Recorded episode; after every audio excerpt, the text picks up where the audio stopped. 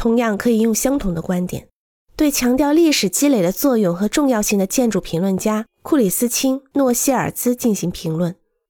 他主张以海德格尔的实存主义哲学为基准评价现代建筑，同时对现代建筑的单调性敲起警钟，强调场所所固有的力量。我认为他们的理论在本质上多多少少对各种对现代主义重新认识的倾向，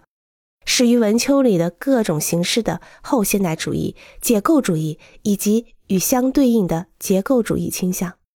在某种形式上起到了决定性的影响。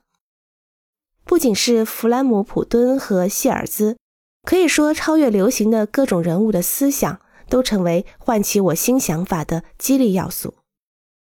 当然，他们的思想中有一些是不能盲目认同的、过激的或者不完整的东西，其中也不乏为了吸引人们的视线而运用一些玄虚的技巧，